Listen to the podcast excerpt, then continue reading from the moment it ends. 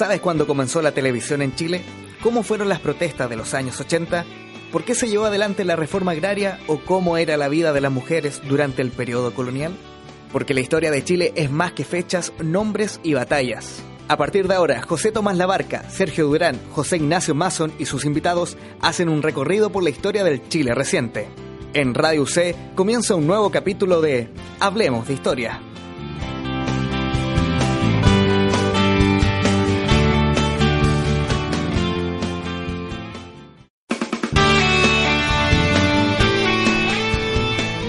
Buenas tardes amigos de Radio C de este Suenan Bien, damos inicio a un nuevo capítulo de Hablemos de Historia. Cada semana y desde el 2014 a la fecha conversamos con un historiador o historiadora acerca de algún tema en particular. Recuerda que puedes seguirnos en Facebook, también búscanos en Twitter, en Facebook estamos en Hablemos de Historia Radio C y en Twitter en arroba historia radio C. También puedes encontrar todos nuestros capítulos justamente en redes sociales o en la plataforma Ivo, son casi 70 los capítulos que tenemos ahí y puedes usarlos, por ejemplo, si eres profesor en tus clases o en tus investigaciones o simplemente por gusto a la historia. José Tomás Labarca me acompaña cada semana acá en la conducción. ¿Cómo estás? Bien, ¿y tú? Estamos bien, dispuestos a conversar un nuevo tema, pero antes de presentar a la invitada el día de hoy, también te recordamos que dependiendo del momento que estés escuchando este programa, mm, está a la venta o va a estar a la venta el libro Hablemos de Historia, son 20 entrevistas a historiadores nacionales acerca de temas tan diversos como sindicatos y trabajadores, prostitución del siglo XIX o los asesores de Pinochet en los años 80, es de editorial Kimantú, puedes consultarnos vía redes sociales o directamente en editorial Kimantú. Hoy nos acompaña la en, la, en los estudios la historiadora Gina Inostroza. ¿Cómo está Gina?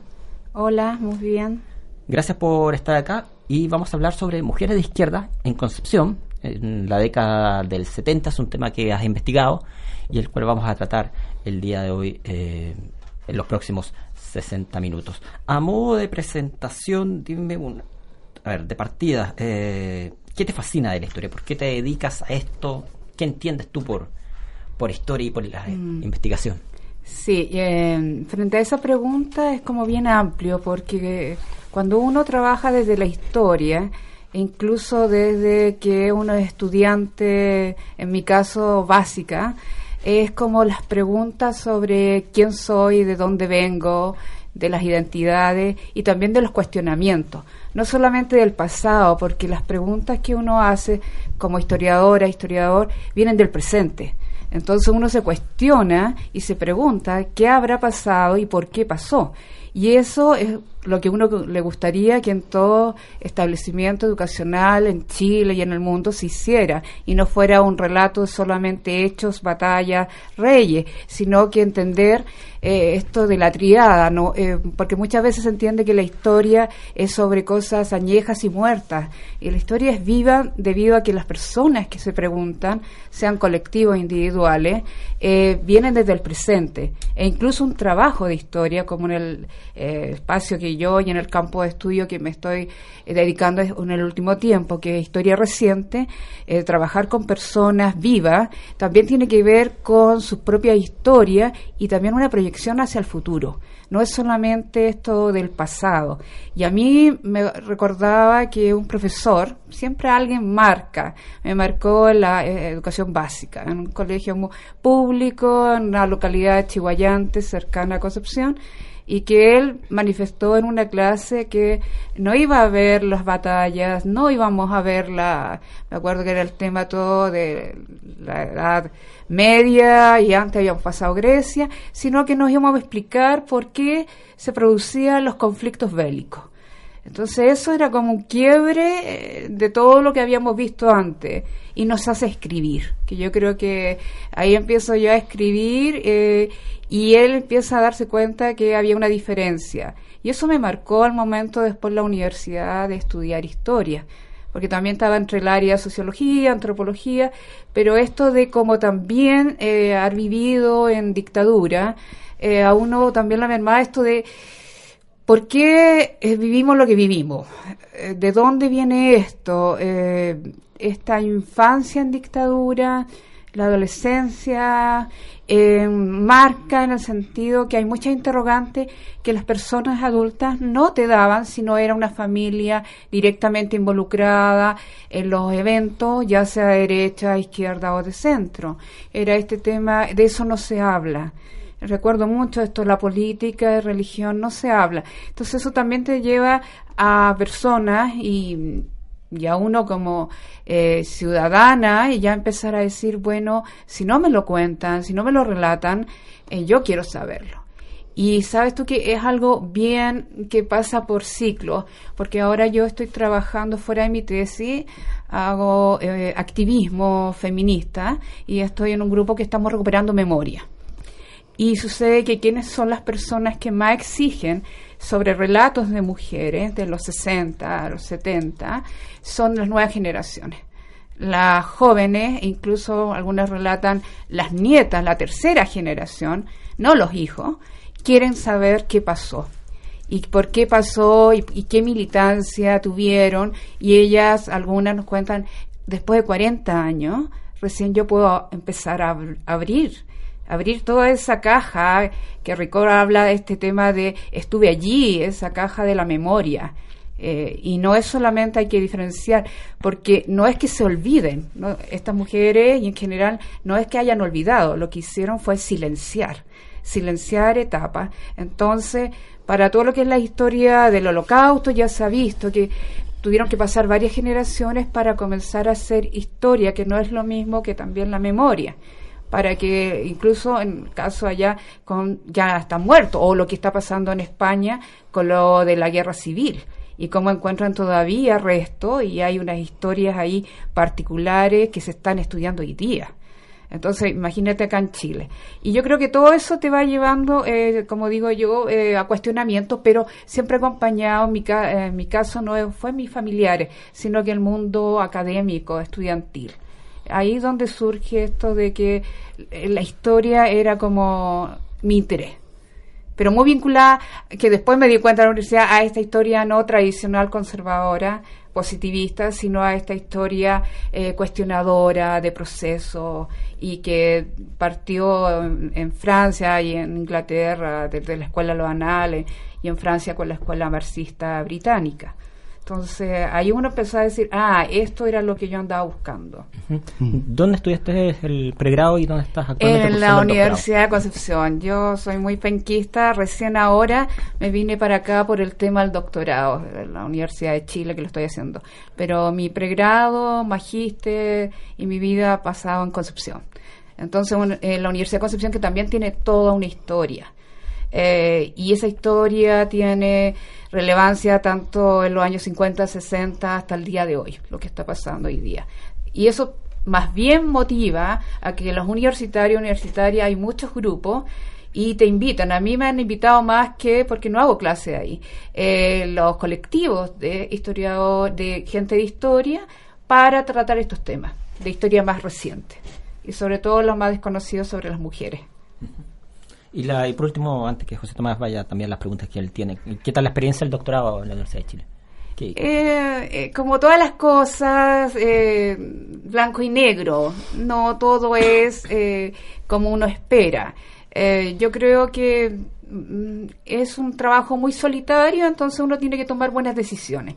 Y he tenido yo, a pesar de todas las dificultades, he tenido buenas eh, opciones, se me han dado ciertos terrenos que me han llevado a estar ya en esta etapa de la tesis, porque igual el tener clases, que yo creo que eso debiera variar un poco, en la Chile principalmente, y que son clases al comienzo presenciales tres veces a la semana en horario como de pregrado y para uno que viaja yo tuve que dejar muchas cosas. Eh, entonces es como muy intensivo en cuanto a este tema de los ramos, porque después vienen otras etapas. Eh, y, em, pero siento igual que, que donde lo hubiera hecho depende mucho de, de una, de cómo viene uno y cuál es su interés de los proyectos. Porque, claro, las clases, que ya no son clases, son seminarios, te orientan con interrogante, con bibliografía, pero la búsqueda es muy personal. Lo que sí es interesante es el intercambio, el intercambio entre compañero y compañera. Esto de las temáticas sumamente variadas y tanto yo tuve clases con personas de magíster y doctorado y eso fue también casi un traspaso también intergeneracional porque era gente más joven y los que estábamos en doctorado un poco guiábamos ciertas discusiones pero como los temas son tan interesantes eh, y que uno lamenta esta discusión que ha habido últimamente por los, libros de Baradit, de cómo todas estas discusiones de la historia se están dando. Ahora hay que ver los formatos y las voluntades que tenemos para que esa discusión se traspase y no solamente quede en los circuitos académicos de revistas que no muchos leen o de libros que son muy complicados. El tema es que esas investigaciones hay que imaginárselas cómo se traspasan al establecimiento educacional, cómo la formación de los profesores y profesoras en las universidades, también en el aula, no se está haciendo clase como se hacía clase en los 80. Es decir, qué bibliografía se está usando para ver cualquier tema. Porque cualquier tema puede ser vuelto a estudiar, pero depende de las perspectivas. Y que yo no tenga solamente una, tenga tres perspectivas y después yo pueda decidir cuál es el campo de investigación.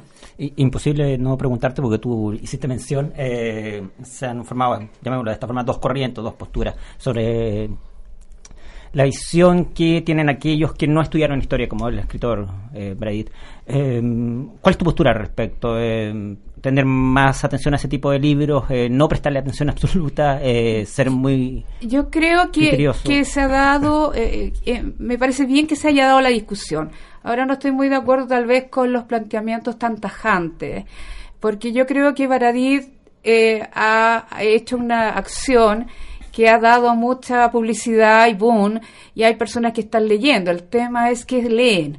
Y lo que a mí me molesta es cuando a él lo tratan de historiador y él no hace ninguna mención que no lo es. Entonces ahí también es el resguardo de eh, las profesiones que uno también con la otra persona eh, plantea, ¿no? Yo puedo dar una opinión desde eh, sociología o de ciencias políticas, pero no soy especialista ni estoy investigando con las fuentes. Es decir, validarse también qué significa ser historiador, porque si va a la televisión le van a decir historiador, pero ahí es la responsabilidad de él que plantee qué es lo que está haciendo. Ahora, yo creo que lo que plantea él, fuera decir, em, no creo que hay que denigrarlo a él, porque yo creo que todo pasa y sucede por algo. Es decir, también es un llamado a atención como esto que hablábamos, la investigación, incluso, te cuento, una hace poco una ex alumna mía me dice, profesora, eh, compré el libro Baradí y me ha servido mucho y lo estoy usando en clases. Y yo le digo, pero no haces tú una, un análisis, saliste de, la universidad hace poco. Claro, y ahí empezamos a conversar y me dice, sí, tiene razón, porque sirve como un poco para acercar a los niños y niñas de quinto básico a la anécdota eh, esas cosas que no se cuentan y que sí les gusta a los niños y las niñas. Entonces ahí entonces uno tendría que empezar a hablar y conversar con esos profesores y profesoras eh, y independiente porque el consumo no hay censura, el que quiere compra. Eh, pero el tema a mí me preocupa que eso sea el referente, lo de Baradí. Entonces ahí creo que las personas que estamos en historia tenemos que pensar cómo hacemos traspaso y principalmente ahora que ese ministerio eh, está comenzando a fomentar todo lo que es la formación ciudadana, que va a ir y la gran pregunta es qué se va a ver ahí en la ciudadanía y democracia. Yo pertenezco a la red de historia oral, que es a nivel donde hay presencia de académicos, ONG, eh, sitios de memoria y que menos mal hay gente de regiones como, como en mi caso y de Coquimbo y Valparaíso y estamos preocupados de eso, de las personas que estamos, cómo lo llevamos, esto que se ha escrito sobre memoria, historia reciente, al mundo de la educación. Porque si criticamos a Baradí, también tenemos que preguntarnos por qué. ¿Qué pasa? ¿Qué está pasando ahí? Y hacernos cargo de las responsabilidades. Él será responsable dará, y también los medios de comunicación lo vemos cómo lo tratan.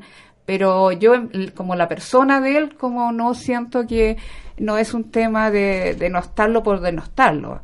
yo creo que sería muy interesante hacer ahí, la televisión invitaran y, y se hiciera ahí un debate interesante que yo creo que las personas que escribieron no fue para como personal, sino que a la forma, a la forma en que se trabaja y se menciona la historia y, y también cómo se la despolitiza en tema de colocar, por ejemplo, esto de la anécdota de Arturo Prade, que pasó en tal momento, eh, y dejando a un lado los contextos, es decir, por qué eso sucedió, por qué Prat estaba en ese lugar y no volver a esto de los mitos, porque si no diríamos, esto es como una transmisión de leyendas y mitos, que tú dices, pero ¿dónde usted la obtuvo? No, la escuché, que también es válido, es dentro de las tradiciones, pero eso no es historia. Hecha la aclaración. Si les parece, para comenzar, digamos, a, conversar eh, de la temática más eh, propiamente de investigación, eh, yo quisiera partir con una pregunta eh, relativamente conceptual, digamos. Eh, mm. Nosotros, eh, como siempre, hicimos la pega para hacer esta entrevista, entonces leímos algunas cosas, y en particular un artículo que se titula La influencia de la, de la socialización política en la construcción de identidades de izquierda de mujeres militantes del Gran Concepción en la década de 60. Entonces, mi primera pregunta, antes de ir a la parte más metodológica, es qué entiendes por socialización, por socialización política y cómo eh, eso permite hacer un vínculo con la construcción de identidades antes de eh, ver cómo propiamente has realizado la investigación. Eh, esto de la socialización política es un concepto que ha tenido como todo una larga trayectoria. Y hay diferentes escuelas y de repente en historia se habla de eso sin mencionar el concepto. Y yo eso es lo que más me preocupé gracias a ciertas orientaciones de profesora en este caso extranjera, eh, que me plantearon, bueno, hay que entrar aquí a lo que te interesa, a un plano que es desde la sociología política, las ciencias políticas, incluso la psicología. Y de ahí comencé a indagar la diversidad de conceptualizaciones que tiene que ver con esto también, que parte, cuando uno habla de socialización, está hablando de cómo las personas se construyen, sus actitudes, su comportamiento, sus valores y sus creencias, de dónde vienen, casi eso cambia o no. Pero ahí tenemos eh, pensadores como más antiguos que fueron muy eh, determinista en pensar que en la primera infancia, la socialización primaria, familia, era la única posible de determinar los valores, las creencias y en el caso político de cuál iba a ser su tendencia o su acercamiento hacia la cultura política, a la política y al Estado. Vinieron pensadores como Pierre Bourdieu y después tenemos una, toda una escuela francesa que plantea que hay que tener cuidado, no ser tan determinista porque, y ahí toman en cuenta la historia cómo cada contexto va marcando que existe la socialización política, en este caso no solamente en la primera infancia, en primaria, sino que hay secundaria y la persona sigue socializándose. Y en el caso mío es bien importante porque tomo en cuenta la militancia. Y hasta el momento, como he ido investigando, me he dado cuenta cómo eso ha ido cambiando hasta el día de hoy, porque como son personas que están vivas, eso que las marcó desde la infancia ya no es lo mismo que fue los años 60, después 70 y quiero llegar hasta los 90. Pero en este caso eh, está Anne Percherón que habla ya en la década de los 80 que en la socialización política hay que fijarse también entre los otros agentes, la escuela, los medios, el barrio, las amistades, y que va formando esto de los criterios para decidir en política, como muchas otras cosas. Entender esto que podríamos decir tan sencillo que es lo que es la izquierda, que es lo que es la derecha. Eh, ¿Cuál es cuál es mi comportamiento frente, en este caso, por ejemplo, a una persona que tiene de los años 60 donde estaba la radio, la prensa, a después tener la televisión y hoy en día todos los medios de comunicación. Cómo esa presencia de cómo te planteas tú frente a mi relación como ciudadana con el Estado, a mi relación en organizaciones sociales, políticas, cómo adscribo o no, va variando. Entonces, ahí hay un cambio en los franceses y Bourdieu pone todo el tema de esto de la cultura. Él dice, a ver, si vamos a hablar de socialización, tenemos que hablar de la cultura y entrar al concepto que él habla de, eh, del hábitus, es decir, dónde yo me formo, cómo yo estoy comprendiendo ciertas ideologías que atraviesan más allá de la política. Y en mi caso aparece muy interesante porque yo trabajo desde el género Y sucede que esta relación de lo femenino lo masculino, estas relaciones de poder, de lo que se debe hacer, lo que no se debe hacer, de las identidades, es lo propio de género. Entonces, ¿cómo llevarlo y asociarlo con este concepto de socialización política? Y de ahí te podría nombrar otros autores que han visto también militancia y este tema, como Philippe Brault, también del área de eh, francesa. Em, y acá en Chile, em, principalmente, sin nombrarlo en las tesis de grado, los trabajos que, que yo tuve que revisar de, sobre militancia y mujeres en política, eh, no lo conceptualizan, sino que lo toman en cuenta. Bueno, ¿quién influyó en usted para decidir después militar en un partido o participar en la universidad. Entonces, para mí es importante ver, bueno, si vamos abriendo, porque el concepto es una herramienta, y esa herramienta me va a ir indicando después las preguntas que debo hacer, y en el caso mío, que son las fuentes orales, eh, como para las mujeres, ya lo estoy viendo, tiene que ver los contextos, tiene que ver las condiciones socioeconómicas, eh, tiene que ver las condiciones culturales, tiene que ver en el caso mío territorial.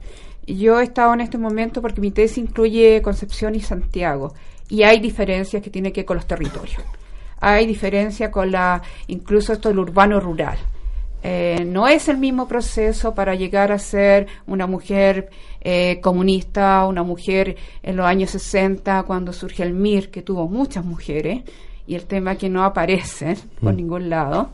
Eh, y mujeres que he tenido la grata, la grata sorpresa de algunas que están vivas. Eh, hay un caso ahí en particular que puedo hablar más adelante que acabo de entrevistarla y estoy en la búsqueda de otra, que son de época un poquito más de atrás. Buenísimo. Y entonces, para, para ser capaz de como identificar eh, esos contextos, las condiciones socioeconómicas y culturales, el contexto territorial, eh, ¿en, qué, ¿en qué fuentes, digamos, basas o utilizas para realizar la investigación o eh, qué autores, cuál es el debate, digamos, ahora en términos historiográficos al que te has introducido? Mira, el tema partiendo de las fuentes, yo creo que para nosotros la historia y para muchos las fuentes marcan. Entonces, la decisión primera, claro, yo estoy trabajando memoria y, mis primeras fuentes son obviamente la oralidad. Eh, que no es lo mismo confundir, eh, ah, mis fuentes son las entrevistas, la entrevista es el instrumento es la oralidad y también en lo que yo llamo y tomo en cuenta ahí a Elizabeth Yelin, que vienen también de la escuela, la influencia, este, el trabajo de memoria que habló Paul Ricord, es decir, las personas que comienzan a recordar, se abren horizonte, se abre esa caja y por tanto eh, es un trabajo que hace esa persona. Eh, esto de hacer entrevistas, como he visto en algunos estudios, lamentablemente, de que comienzan con preguntas muy estructuradas y las personas no la dejan que fluya el recuerdo, porque el recuerdo va y viene. No es solamente que tú vas a decir como un, tocar un clic y la persona se va a ubicar en los años 60. Por tanto, hay que conducir y hacer varias entrevistas y el trabajo de memoria me he dado cuenta porque yo estoy haciendo primeras, segundas entrevistas y algunas terceras con un tiempo entre medio. Van agregando nuevos datos y lo más interesante que van buscando ellas mismas fuentes que van a ser parte de mi investigación. Fuentes diversas, fotografías, cartas, diarios de vida, prensa, eh, y eso te va diciendo que en Chile la principal característica es que los archivos, que es nuestro problema, hay más archivos privados que públicos. Y los tienen las industrias, los tienen, la, en este caso, las personas, incluso los partidos, los sindicatos. Entonces uno tiene que hacer eso que Carlos Gimbur me gustó mucho cuando lo conocí, este tema que el investigador en historia es como un investigador, busca las huellas. Eh, y una te lleva a la otra, sin esperarla. Y esas son la, la riqueza de este trabajo de memoria. Por otro lado, también yo estoy revisando prensa, prensa de la época, pero no solamente de Santiago. Y eso para mí es importante porque los estudios que hay, lamentablemente hay un centralismo enorme, y tengo que decirlo, porque de cada estudio uno dice el tema tanto de Chile, y tú vas viendo incluso el tema de memoria y solamente se entrevistaron personas de Santiago. Incluso Santiago de las partes más eh, eh, poblacionalmente más altas, eh, de ciertas condiciones. ¿Y qué pasa con el resto del territorio? Eh, ni siquiera hablo de país, que tiene otra connotación, sino al territorio, y que eso significa que hay también subcultura, eh, que hay, tiene que ver la parte cómo se ha desarrollado históricamente. Por tanto, para mí también revisar la prensa de Concepción es importante. Revistas, y yo reviso revistas tanto políticas como aquellas, por ejemplo, que he encontrado información muy valiosa, las revistas que eran las revistas femeninas en los años 60 y 70 y que hablan de las mujeres. Eh, como la revista Eva, y ahora voy a pasar a la revista Paula, porque ahí está la, figura de, de, lo, de lo que se esperaba de la mujer, la feminidad, pero de repente también la reivindicación. Eh, esto de la vestimenta, el cuerpo que tiene que ver con los análisis de género que hacemos las que nos dedicamos a eso, que no es solamente ir a los archivos que también reviso, obviamente, de partidos políticos. Hay algunos que los eh, tienen material todo en internet que se puede descargar. Eh, cada vez se está haciendo eso más y otros que son archivos que están en Concepción y también eh, voy a acceder a lo que significa Museo de la Memoria, Villa Grimaldi, dependiendo de la trayectoria de las mujeres, porque ya estoy entrevistando algunas que pasaron por centros de detenciones, tanto en Concepción como eh, acá en Santiago. Y por tanto ahí va a ser importante qué archivos hay ahí. Y además que pasa lo otro, que cierto material, como se creó el Museo de la Memoria, las personas donaron sus materiales y no se quedaron algunas con copia. Hay un problema ahí de fuente eh, que algunas se pueden descargar y que otras voy a tener que revisar directamente a pesar que las personas son de Concepción. Mm. Eh, por ahí va.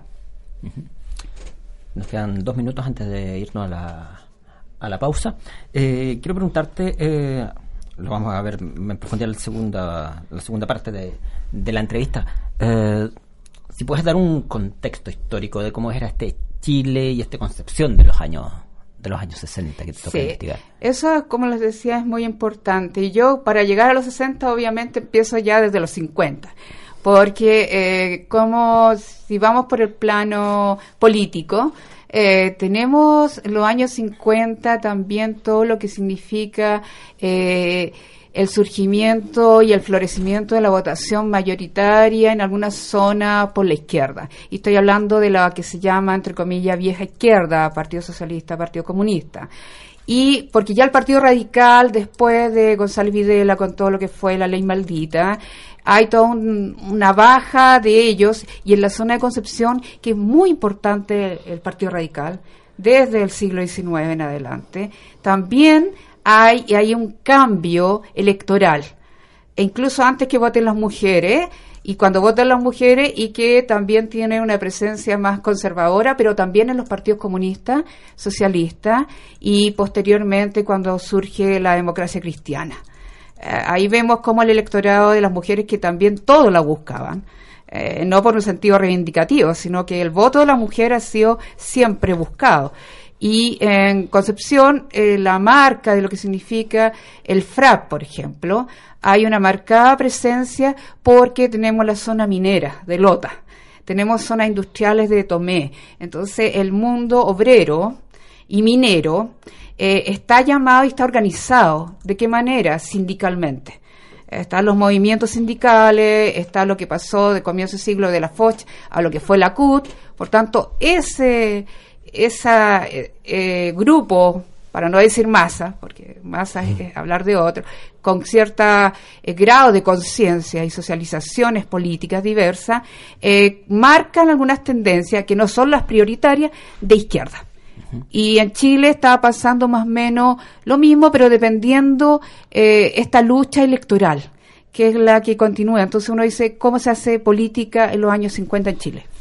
¿Te parece si nos vamos a un corte y desplayas todo lo que quieras a la vuelta? Estamos hoy conversando con Gina Nostroza, ya está cursando su doctorado en Historia en la Universidad de Chile y hablamos sobre mujeres de izquierda en Concepción, años 60. Estás escuchando Hablemos de Historia, vamos a un corte y volvemos de inmediato acá en Radio C, ideas que suenan bien.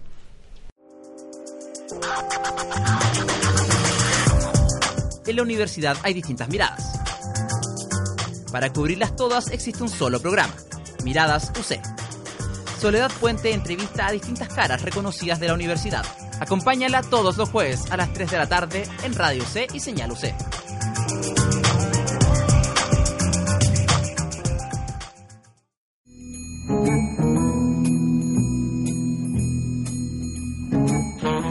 Ni una clase particular ha tenido tantas incidencias como en el ley de los lunes en Radio C.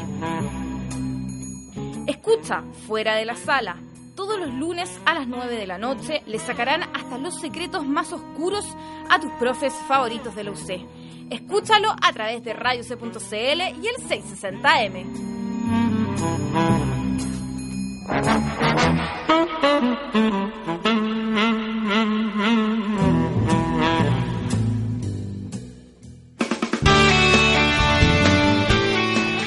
Estamos de vuelta en Radio C, ideas que suenan bien, 660M y radioc.cl. Recuerden eh, que pueden seguirnos en Facebook buscándonos en Hablemos de Historia eh, Radio UC o en Twitter eh, en donde la dirección es Historia Radio UC arroba por supuesto Historia Radio C. Igualmente pueden encontrar todos nuestros capítulos, ya van casi 70, en la plataforma evox.com o simplemente googlear Hablemos de Historia. Todos los capítulos los pueden descargar online, escucharlos como ustedes quieran, por supuesto, de manera gratuita.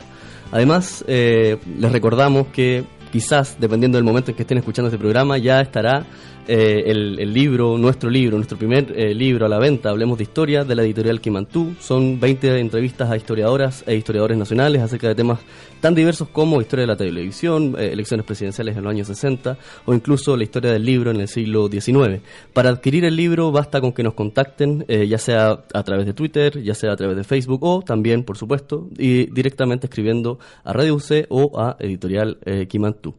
Hoy estamos eh, conversando con Ginny Inostroza acerca de socialización política y su influencia en la construcción de identidades de izquierda de mujeres militantes en el Gran Concepción en la década de 1960. Y antes de terminar el último bloque, Gina nos estaba contando algo respecto de cómo era en términos contextuales eh, el Chile de los 50-60 y en particular el caso eh, territorial de Concepción, tanto en sus aristas políticas, sociales como económicas. No sé si quieres como complementar lo que venías contando estaba eh, buscando unas cifras que igual ayudan, que para el año, en la elección que se venía de, de Salvador Allende, para el año 1957, había, hubo una importante votación de izquierda en las provincias de Concepción y Arauco, en ese entonces Lota estaba en Arauco y resultando las más altas, con 24% a 25,8% de votación de izquierda, es decir, votaciones parlamentarias y lo que viene después,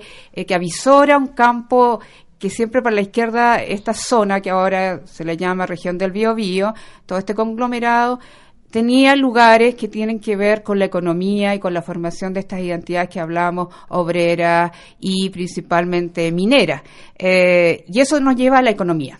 Es decir, Concepción desde que surge, si vemos desde la conquista, eh, es un lugar que está cerca de lo que va a ser considerada la frontera y además fue capital del reino. Entonces hay una pugna también de sentir Concepción que es dentro de las tres principales ciudades, que tiene una historia que ha tenido también como rebeldías con el poder central. Eso se ha visto en varios momentos y, y esto de tener la cosa regional, eh, de pensar y tener intelectuales eh, y tener eh, empresarios económicos como, fue Cousiño, que creó un pequeño mundo ahí minero eh, con inversiones, como fueron también Schwager y muchos extranjeros, que van creando lo que otros historiadores penquista como Leonardo Massey va, va considerando esto la formación de empresariado cuando todavía aquí la aristocracia seguía dependiendo de la renta de la agricultura. Entonces mm. estos empresarios que hacen, siguiendo a Zombar, al viejo Zombar, eh, se arriesgan y comienzan a multiplicar, eh, multiplican toda su riqueza, invierten en minería, pero también tuvo hasta viñas, Couseño, eh, industria, tuvo el primer ferrocarril privado. Entonces va creando estos focos de desarrollo. Después en el siglo XIX y el XX la industria textil es muy importante en Concepción, en Chihuayante, en Tomé. de hecho, mi tesis de magíster eh, versó sobre eso, en relación a las mujeres. Y el tema es que esos lugares tienen la influencia de que ya, si tenemos obreros y son obreros calificados, ya no es el artesano, no es el sector popular informal y que tiene ciertos privilegios. ¿Y cuáles son las tendencias políticas y cómo llegan los partidos a estos lugares? Y en el caso principal de lo que es después eh, con todo lo que es Corfo, con todo lo que significa el modelo de sustitución de importaciones, que viene a aportar después del terremoto, pero con un pensamiento anterior de cómo hacemos este desarrollo y sustituir las importaciones, se retoma y hay un digamos, una ayuda muy importante a los industriales privados que hay en la zona y por tanto también después vienen las industrias pesadas que se crean en la zona de la conurbación Concepción Talcahuano. Tenemos ahí todo lo que es San Vicente, lo que es Huachipato, eh, tenemos la Petrodown, la Endesa, comienzan a haber instalaciones, instalaciones que significan de peso y que se dan en esta zona en los 50 y también incluso en los 60.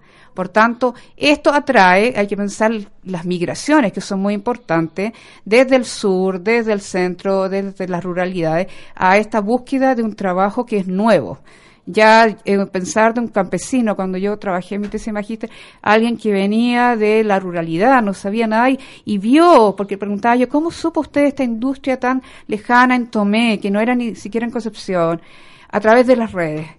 Un amigo emigró y fue llegando hasta Tomé, lo contratan sin tener calificación y el oficio se aprende adentro. Por tanto, empieza a dar el dato a familiares y comienzan a llegar. Entonces hay todo un trabajo, hay que esa persona que se dedicaba al mundo campesino, ya fuera como mediero, como inquilino, pasa de un momento a otro a, a construirse todo un oficio y después va a ser considerado un obrero textil. Entonces, he ahí que ese cómo pensaba cuando estaba en ese trabajo en el mundo campesino, cómo pensaba después cuando existen sindicatos, cuando empieza a tener salario, a, tener también la exigencia de estar dentro de, un, de una localidad. Y eso también pasó con mujeres, porque las mujeres también trabajaron en la industria y sobre todo las textiles y, vestimenta.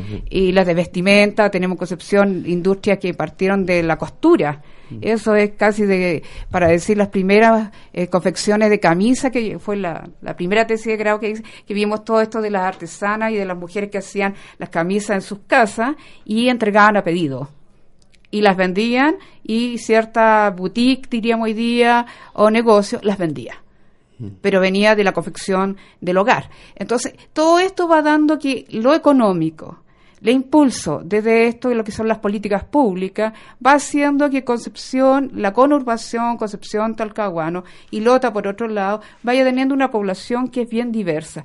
Y no es lo mismo que pasa en nuestra provincia de Ñuble, que es más rural. Por tanto, eh, he ahí que me cuenta una de las entrevistadas, Norma Hidalgo, que fue alcaldesa de Coronel el año 71 a 73 del Partido Comunista, como su padre conoció a Elías Laferte, comunista, y él era el Sanzona Norte y es enviado por el Partido Comunista a trabajar y era notario, un profesional, no era un obrero, a formar partido en Coronel, porque estaba ahí el mundo minero. Entonces se fijan los saltos que se, que se dan y por tanto esta hija se crea en ese ambiente y sigue siendo, fue, como les digo, militante comunista y lo sigue siendo hasta el día de hoy. Llegó a ser alcaldesa, se tuvo que ir al exilio, volvió a coronel y ahora tiene una presencia también de activismo. Si tuvieras que hacer algo así como una síntesis eh, de, un proceso en el cual va generándose la presencia de las mujeres en la política chilena durante el siglo XX, ¿cuál sería? Digamos, ¿Cuáles son los hitos o, quizás cuáles son eh, casos relevantes que nos dan cuenta de este proceso como de masiva entrada de las mujeres a la política? Sí, eh, y ahí hay que entender qué es lo que entendemos por política, porque en el caso mío yo decido la militancia algo que no ha sido tan estudiado porque sí el tema mujeres y organizaciones sociales, pensando desde centro de madre, grupo de mujeres, hasta los movimientos mujeres y feministas, pero el campo de la política entendida como esta relación por el poder, para cómo hacemos ciudadanía, cómo construimos ciudad, cómo construimos un Estado y cómo llegamos a ese poder para instalar mi proyecto político e ideológico, eh, yo me refiero a la militancia y para eso tenemos que hablar cuáles son los hitos importantes de mujeres que lucharon por derechos y que principalmente, eh, no los del comienzo del siglo XX, porque ahí hay una diferencia entre las señoras, los clubes de señoras, se reunían para leer y todo, en Concepción, en Santiago, Valparaíso, eh, diferente a lo que se está dando en el norte, que las mujeres sí tuvieron organizaciones dentro de lo que serán sociedades de socorros mutuos. Esto mismo que digo de las costureras, eh, las que trabajaban la sombrerería, y que ahí está influenciado por el POS y después que se convierte en el Partido Comunista. Eh, estas otras señoras de clase media alta empiezan a hablar de los derechos. ¿Qué derecho? El derecho a educarse.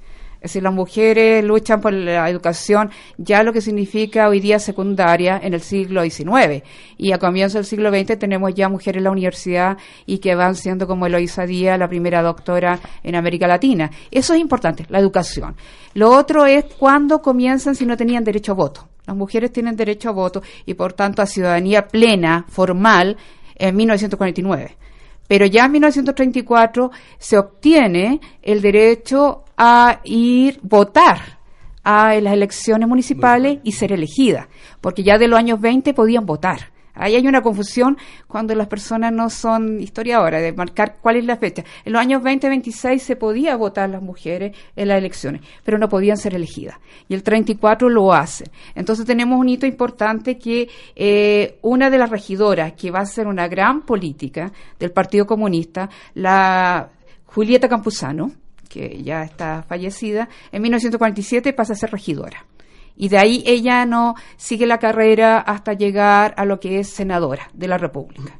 Eh, tenemos también el caso de Graciela Snaki, que es la primera alcaldesa del país, en, del Partido Socialista, se fijan, de, la, de las militancias, 1934. Ya el 49, con el derecho a voto, que no se logra gracias como, ah, tan bueno que fue el presidente González eh, Videla que entregó, porque hay una lucha. Y ahí tengo que marcar la formación del MENCH el movimiento de emancipación de las mujeres chilenas, que viene desde mujeres que son abogadas, profesionales, pero que también tiene presencia en los sectores populares. Y sede, eso es lo más importante, sede que yo capté en un estudio en Concepción y en misma Lota y ahí habían mujeres de sectores, diríamos, populares. ¿Cuál es la lucha de estas mujeres del Menche? Que después se volvió a recrear en la década del 80, porque tuvo un, un momento ahí de silencio que ya en los años 40 estaban hablando del derecho de las mujeres al aborto, ya el derecho al divorcio. Entonces, uno de esos tantas exigencias de derechos, de igualdades, era el de la ciudadanía. Por tanto, hay una presión desde los movimientos de tener, pero hay que pensar que quienes le interesaba votar y ser elegida. Es una clase media profesional, una clase media alta, eh, que quiere acceder a estos lugares de poder.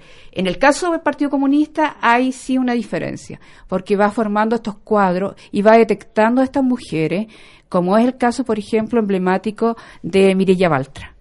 Mireya Baltra, no sé si saben la historia, que acaba de salir, no, bueno, no acaba, sino que ya lleva su tiempo, una autobiografía de ella, de LOM, que va del kiosco a lo que significó llegar a la, al Congreso ella era una suplementera. Entonces, ¿cómo hace un proceso para llegar a ser diputada de la República y ministra del Trabajo? Y ella está viva. Entonces, eso también hay que relevarlo. Yo estoy consiguiendo ahí la posibilidad de poder entrevistarla. Eh, y ahí entonces el Partido Comunista, ¿qué es lo que hace? Que va tomando también personas y formando del mundo sindical eh, Mireya Baltra viene en el mundo sindical. La otra persona que está viva, que es del Partido Socialista, que es Fidel Mayende, que llega a ser diputada en la década del 71, pero ella antes fue también del mundo sindical de los profesores. Y por tanto, eh, desde ese ambiente de clase media van accediendo a estos cargos porque la pregunta es, ¿decían ellas ir a estos cargos personalmente o es el partido que ve en ella eh, una mujer y también el arrastre de lo que significa el voto o donde se mueven. Eh, yo creo que ahí de las entrevistas que yo tengo de parte de ambos lugares, porque si el partido no te motiva, no te elige, como hasta el día de hoy, tú no vas.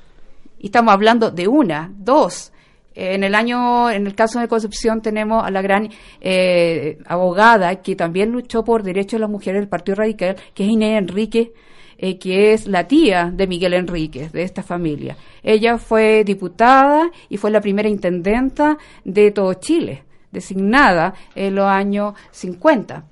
Entonces la tenemos después como diputada por largo tiempo. Y en Concepción el Partido Radical tuvo mucha fuerza.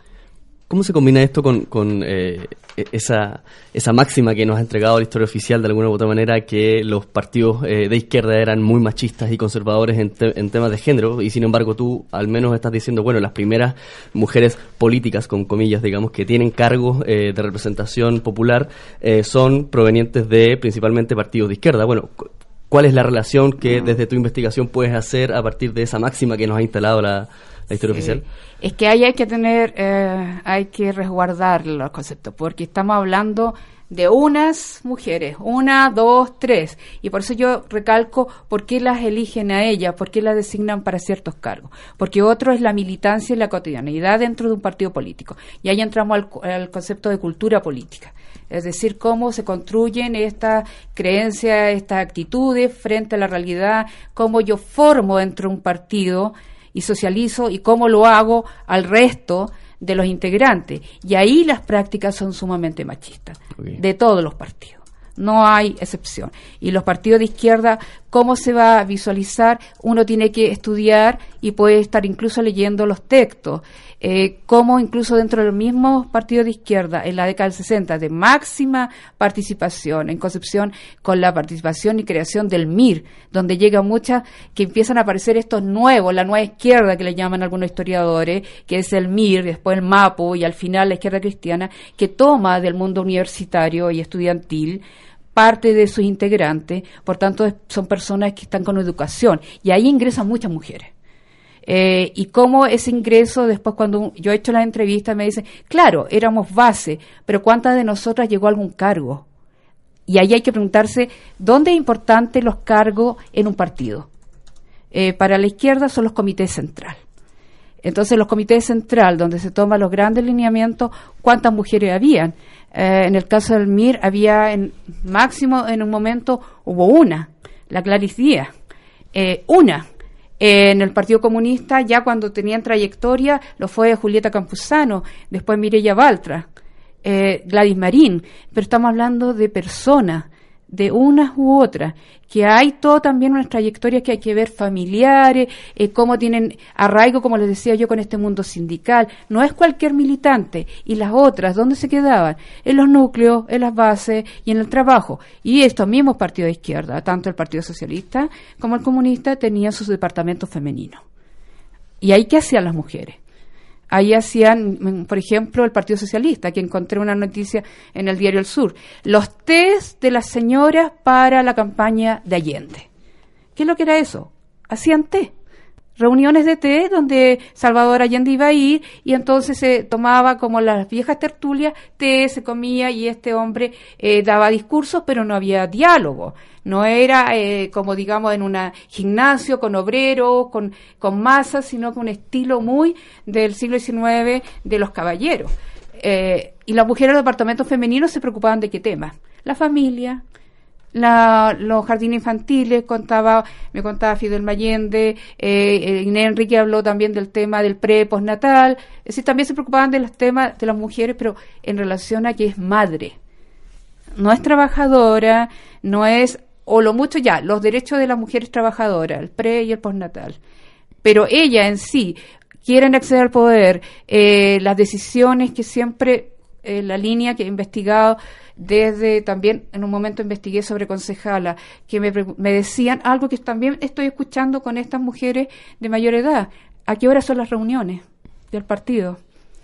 Eh, muy tarde, o en el bar o en el club deportivo, donde yo no podía ir o no sabía, porque yo tengo hijos, hijas, eh, ¿quién cuida a ellos? Otra mujer, eh, en los pasillos de se toman las decisiones, no en la reunión de la asamblea. Entonces son eso que llama Norbert Leiter la cotidianidad de la militancia. Ahí está la cultura política, cómo se actúa, las conductas, eh, el lenguaje. Em, yo al leer las revistas eh, y la prensa me voy dando cuenta de esto, de cómo el lenguaje no integra, las fotografías, encontrar incluso del MIR, que tuvo mucha militancia femenina, porque no fue un gran partido movimiento. Entonces, se puede detectar, eh, hace poco encontré una foto donde salen en una marcha que eran continuas en Concepción, continuas. No solamente durante la Unidad Popular, sino antes, es donde salga una foto mujeres, sino salga una foto con todos los líderes, eh, Miguel Enrique, Luciano Cruz, eh, Bautista, eh, Nelson Gutiérrez, y las mujeres, ¿dónde están? Y tú preguntas, no, yo sí iba en esa marcha, pero ¿dónde? entonces son esos temas que uno puede decir como las relaciones de género, esto de considerar esto es bueno para las mujeres y esto no. Eh, una de mis entrevistadas eh, me decía, claro, que ella justamente, Fidel Mayende, que llegó a ser diputada, que ella nunca quiso ir a los departamentos femeninos, porque sabía que eran como yetos, diríamos hoy día, que se iba a quedar enclaustrada ahí y no iba a poder ascender su carrera política. Entonces se sale de ahí. Eh, Mirilla Baltra tampoco está en el departamento femenino, está en el mundo sindical. ¿Y, qué, y esos mundos sindicales de qué tipo eran? Muy masculinos. Y la pregunta es cómo las legitimaban a ellas, siendo mujeres. Eso es otra parte de que va a ser mi tesis. Estás escuchando Radio C, ideas que suenan bien, 660 amplitud modulada, radioc.cl. Recuerda que puedes seguirnos en redes sociales, tanto en Facebook como en Twitter, y puedes encontrar en la plataforma Evox, también lo puedes hacer vía redes sociales, 70 programas anteriores, temas muy diversos sobre historia de Chile, también universal que hemos tratado entre los años 2014 a la fecha. Hoy estamos hablando con Gina Inostroza, y está cursando su doctorado en Historia en la Universidad de Chile sobre mujeres de izquierda en Concepción. Y en este capítulo, donde nos quedan un poco menos de 10 minutos, eh, tú hablaste mucha presencia de mujeres, si bien tu investigación sobre mujeres de izquierda, a lo mejor por ahí encontraste también eh, presencia de mujeres en partidos de derecha. No sé si lo, eh, claro, yo había más, había menos para tener una referencia. Claro, el tema es, que la derecha sí tenía, pero en el caso como militantes propiamente tal inscrita, eh, de repente aparecen más allegadas como las simpatizantes. Eso no quiere decir que en el Partido Conservador, después que en el partido que se convierte el Partido Nacional, haya presencia de mujeres militantes. Y de hecho obtienen algunos cargos. Pero eh, la base principalmente son estas mujeres esposas de eh, pensemos en el tiempo de la Unidad Popular, la famosa movimiento de las ollas. Eran dueñas de casa, eh, todo lo que significaba de clase media, y no, de todas ellas eran militantes de derecha. La militancia, hay un dato, porque es muy difícil encontrar las estadísticas de militancia. Los registros. Eh, porque eso lo tiene cada partido y por toda nuestra historia política chilena, eso no existe. Como dijéramos, ya, ¿dónde está el archivo de los libros de los registros de militancia? Acuérdense que los registros electorales se eh, eliminaron, se quemaron en un momento en Chile, después del 73, por tanto, eh, que podría haber sido un indicador porque ahí de qué partido es. Entonces, hay una extranjera que es la que más citamos porque no hay de verdad. Entonces, hay del año 72 que habla que el 20% de las mujeres con derecho a inscribirse hacían acción política, que incluía estar incluso en juntas de vecinos, centro de madre y partidos políticos. Y las que militaban a nivel nacional, en cualquier partido, era solo el 15% de las que tenían derecho a voto. Entonces estamos hablando tampoco no de multitudes. Y eso no, en este momento las cifras no las manejo, pero yo creo que no son importantes, no son de grandes cifras. Eh, entonces, cuando estudio esto, yo estoy hablando de un grupo bien específico y más encima de izquierda. Eh, de derecha han escrito otras historiadoras, y, pero principalmente también basándose en esto de cómo el partido eh, utiliza a las mujeres o el discurso o los presidentes para las elecciones. Hay un Chile muy marcado por el mundo electoral. Por tanto, se mueve la campaña, se mueve en relación a esto y considerando que la política solamente es a través de los partidos. ¿Qué pasa en la década del 60? Que eso empieza a quebrarse un poco. ¿Por qué? Porque surgen estos quiebres dentro de los partidos importantes como el Partido Socialista, donde va después de ahí, de ese mundo y de otros grupos trotskistas y de otros movimientos, surge, por ejemplo, el MIR que se plantea hacer una forma de política diferente, marcada por los años 60, marcada por lo que estaba pasando en el mundo, la guerra vietnam, la revolución cubana, incluso en mayo del 68, las reformas universitarias.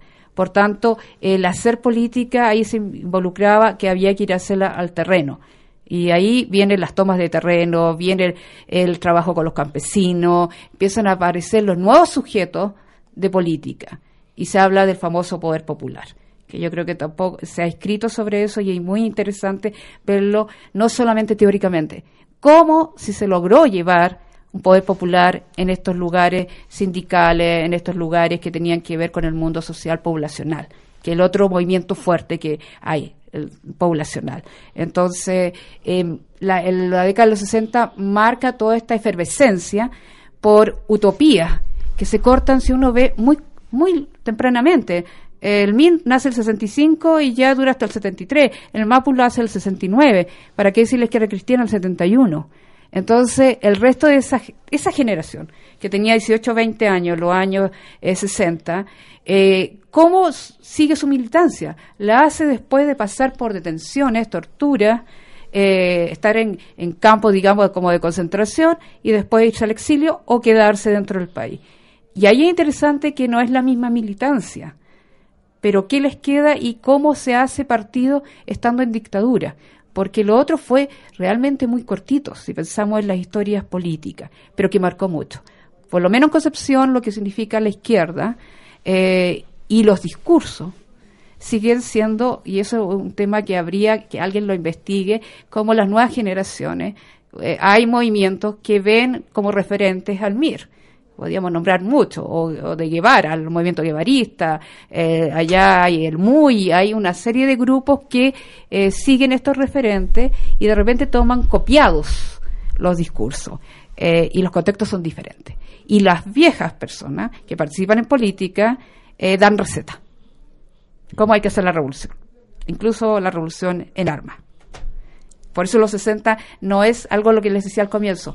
la historia no es muerta porque tú vas viendo que estos ciclos y esta eh, ideología, estos discursos, vuelven a recurrirse, vuelven a usarse, eh, se, algunos son revisados, otros son renovados, como fue el Partido Socialista, que hay toda una renovación después del exilio, etcétera. Creo que nos va quedando poco tiempo eh, y, y, un poco para terminar, si es que pudieras contarnos cómo va cambiando el rol de las mujeres en la militancia eh, desde los 60, digamos, pero también pasando a la dictadura. Si es que hay algún tipo de cambio en la construcción de, de, cultura política, digamos, en el rol de género, en las relaciones de género internas, etcétera. Una de mis preguntas es justamente esa. Y estoy ya habiendo atisbo de que hay todo esto, principalmente aquellas que se fueron al exilio. ¿Cómo tuvieron contacto? Y ahí volvemos al tema de las ideologías y de las socializaciones, porque tienen contacto con movimientos feministas, con movimientos que están hablando de una igualdad de derechos no solamente formal, de tener derecho a voto. Y eso las influye a pensar que ellas nunca habían hablado de, yo, qué pienso yo, de mi cuerpo, las decisiones incluso que algunas me dicen de tener hijos o no.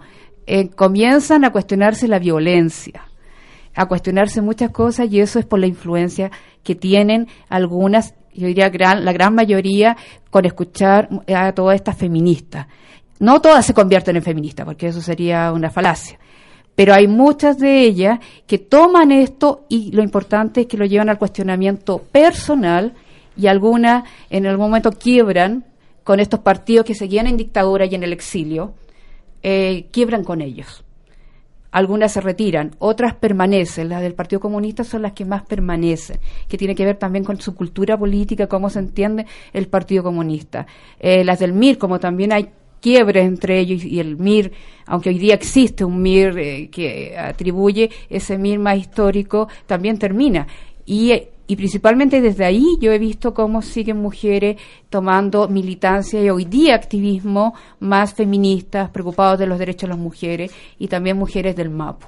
Por tanto, el activismo, y como para cerrar, que algo que yo creo que es relevante, que una pregunta que yo les hago, ¿qué significó para ellas militar? Y comenzar a militar en su vida. Y para algunas dice, lo fue todo eh, ahí aprendí a hacer lo que yo hoy día estoy haciendo, más que en la universidad, más que en mi vida familiar, es esa vida militante que incluía lo público y lo privado. Nosotros vivíamos, dormíamos, eh, nos enamoramos dentro de lo que era este partido y sobre todo en la década de los 60, más que con la familia. Entonces ahí hay también rupturas familiares, intergeneracionales. Gina Nostroza, gracias por venir acá. No, gracias a ustedes por invitarme. Aprendimos muchísimo sobre mujeres de izquierda. Recuerdas que va a estar también este capítulo, igual que los 70 anteriores, posible descargar. Y síguenos para poder descargar lo demás en Facebook y también en Twitter. Y por último, antes de irnos, José Tomás, el libro El Velo de Historia, consultar en Editorial Quimantú.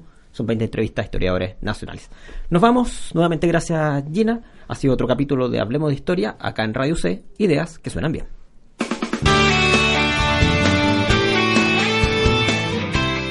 Ahora ya sabes del comienzo de la televisión, de la intensidad de las protestas ochenteras, del por qué se hizo una reforma en el campo chileno y mucho más. Porque la historia de Chile es más que fechas, nombres y batallas. José Tomás Labarca, Sergio Durán, José Ignacio Mason y sus invitados hicieron un recorrido por la historia del Chile reciente. Te esperamos nuevamente la próxima semana en otro capítulo de Hablemos de Historia, en radioc.cl, ideas que suenan bien.